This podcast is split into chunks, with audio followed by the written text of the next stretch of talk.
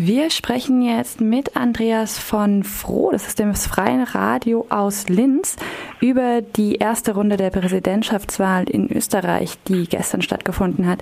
Da hat nämlich Norbert Hofer von der rechtspopulistischen FPÖ mit 36 Prozent die meisten Stimmen bekommen. Ähm, was nicht so besonders überraschend war, vielmehr das, also die Höhe des Ergebnisses war überraschend, nicht die Tatsache, dass er sehr gut abschneiden würde. Der grüne Kandidat van der Bellen, Alexander van der Bellen, lag mit 21 Prozent nämlich sehr, sehr deutlich hinter Hofer. Und die beiden Kandidaten von der ÖVP und der SPÖ, die in Österreich eine große Koalition auf Bundesebene bilden, liegen weit abgeschlagen, sogar hinter der unabhängigen Kandidatin. Die Stichwahl äh, zwischen Van der Bellen und Hofer wird am 22. Mai stattfinden. Äh, vorher, beziehungsweise nach dem ersten Durchgang, wollen wir jetzt eben mit Andreas von Froh sprechen. Guten Morgen, Andreas. Hallo. Hallo. Grüß dich. Ähm, das gute Abschneiden der FPÖ war ja erwartet worden. Wie groß war denn die Überraschung trotzdem, ähm, ob dieses sehr, sehr guten Ergebnisses und des großen Abstandes? Es war sehr groß. Also ich bin allen Kombinatoren äh, es ist nämlich, und das haben wir schon länger in Österreich, äh, die Meinungsumfragen liegen immer daneben.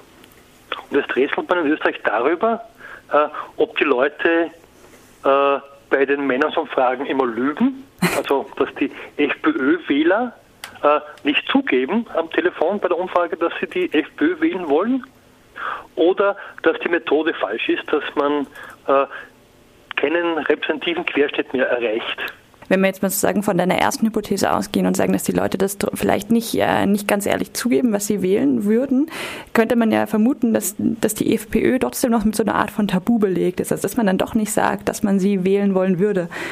Und ich habe mich gefragt, ob das wirklich, also ob das aus deiner Perspektive auch so aussieht, ob die FPÖ wirklich noch so ein bisschen so eine kleine schmutzige Randpartei ist, die man dann doch, na, vielleicht lieber im Geheimen wählen würde. Nein, eine kleine Schutzgerandpartei ist es sicher nicht, nicht mehr in der Wahrnehmung der Leute. Äh, es gibt sogar vor allem so im ehemaligen sozialdemokratischen Bereich Leute, die unter der Hand zugeben, dass sie immer noch SPÖ wählen, immer noch die Sozialdemokraten wählen, aber offen bekennen, dass sie die Freiheitlichen wählen werden.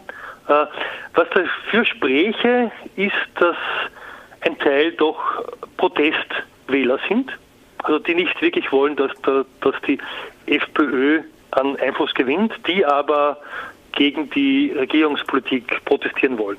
Und ähm, ich meine, dadurch, dass, dass die Kandidaten von der SPÖ und der ÖVP so weit abgeschlagen sind, ähm, bei ungefähr 11 Prozent der Stimmen beide, das würde ja sozusagen dafür sprechen, aber es würde vielleicht auch dafür sprechen, dass Van der Bellen auch so eine Art von Protestmöglichkeit ist, aber für halt für Leute, die dann doch die FPÖ auf keinen Fall wählen wollen würden.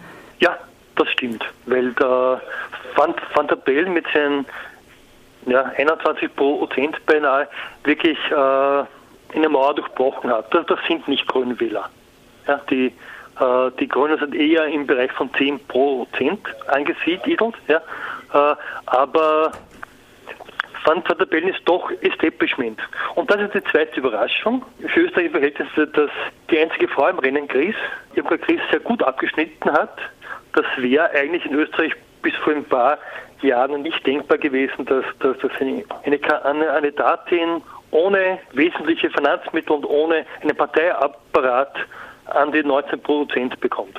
Und es wird auch schon von Kommilitoren vom Ende der Zweiten Republik gesprochen. Also von dem, wie es seit 1945 eben war, äh, dass sich die Sozialdemokraten, die SPÖ und die christlich-sozialen, die ÖVP, eigentlich das Land in zwei Reichshälften aufteilen. Und jetzt hat ja der Bundeskanzler Werner Feimann angekündigt, Van der Bellen zu wählen. Ähm, aber die beiden Parteien, SPÖ und ÖVP, die beiden großen Parteien, oder vielleicht vormals großen Parteien, müsste man vielleicht sagen, äh, geben ja keine Wahlempfehlung ab. War das zu erwarten aus deiner Sicht und warum ist das überhaupt so? Ich glaube, dass bei der SPÖ die Angst herrscht, dann zusätzlich Wähler zu verlieren, weil die FPÖ eine große Wählerschaft im vormal sozialdemokratischen Lager hat. Also sehr viele niedrig qualifizierte, sehr, sehr viele Arbeiterinnen und Arbeiter wählen die FPÖ, die vormals SPÖ gewählt haben. Und jetzt da eine klare Grenze zu ziehen, das werden sie sich parteitaktisch einfach nicht erlauben. Und wie ist es bei der ÖVP? Die ÖVP schielt ganz klar auf eine Neuauflage einer schwarz-blauen oder blauen-schwarzen Koalition. Das hatten wir schon 2000, wo der ÖVP gemeinsam mit der FPÖ auf Bundesebene regiert hat. Äh, und das ist auch die Strategie der ÖVP, die auch relativ offen kommuniziert wird, mit der FPÖ die nächste Bundesregierung zu bilden. Es stellt sich für die ÖVP ja nur noch die Frage, wann ist der geeignete Zeitpunkt? Also es geht bei der ÖVP hauptsächlich nur, nur zumindest bei denen, die, die jetzt das Sagen haben, nur mehr darum, mit welcher Stärke kann man eine Koalition mit der FPÖ bilden. Mhm. Also geht man als Juniorpartner, als die kleinere Partei in so eine Regierung oder als größere Partei. Und wobei das 2000 schon durchbrochen wurde. 2000 war es auch so, dass die ÖVP eigentlich schon die dritte Kraft war und dennoch den Bundeskanzler gestellt hat, weil Jörg Haider damals als Bundeskanzler nicht durchsetzbar gewesen wäre. Aber glaubst du, dass jetzt zum Beispiel ein, ein Strache von der FPÖ als Bundeskanzler dann doch mittlerweile durchsetzbar wäre, falls es zu Neuwahlen käme? Ja, Strache hat immer wieder auch die meisten Nennungen. Also bei dieser Sonntagsfrage, wen würden Sie wählen und unterm Jahr überflügelt Strache zurzeit in den Umfragen alle anderen. Bedenklich zumindest zu sagen, äh, aus meiner Perspektive ist auch, dass Norbert Hofe von der FPÖ jetzt ja nahezu alle Wahlkreise gewonnen hat. Also nicht, äh, es ist nicht besondere FPÖ-Hochburgen gab, die irgendwie stimmenmäßig stark waren, sondern dass er nahezu alle Wahlkreise gewonnen hat. Nur Wien, Innsbruck und Graz und einige kleinere ähm, haben eben grün oder schwarz gewählt. Auch bei euch in Linz hat der Hofer gewonnen zum Beispiel. Ja. Ist das nochmal eine neue Entwicklung, dass die FPÖ auch in den größeren Städten, auch den Universitätsstädten und so gewonnen hat? Ja, das ist wirklich bemerkenswert. Also das spricht eigentlich sehr stark für die, für die Schwäche der regierenden SPÖ und ÖVP, die ja meistens die Bürgermeister stellen. Es, ist, es gibt es gibt mehrere Arten, sich das zu erklären. Eine Erklärung, die, die sehr gern zugenommen wird, ist, dass äh, die SPÖ und die ÖVP eigentlich immer nur die, Vor, Vor, die Forderungen der Freiheitlichen erfüllen. Also in der Flüchtlingsproblematik sehen wird. In Linz sieht man das auch in der äh, Bettlerproblematik. Also, und in Linz haben wir ja auch schon eine, eine Koalition zwischen Sozialdemokraten und FPÖ.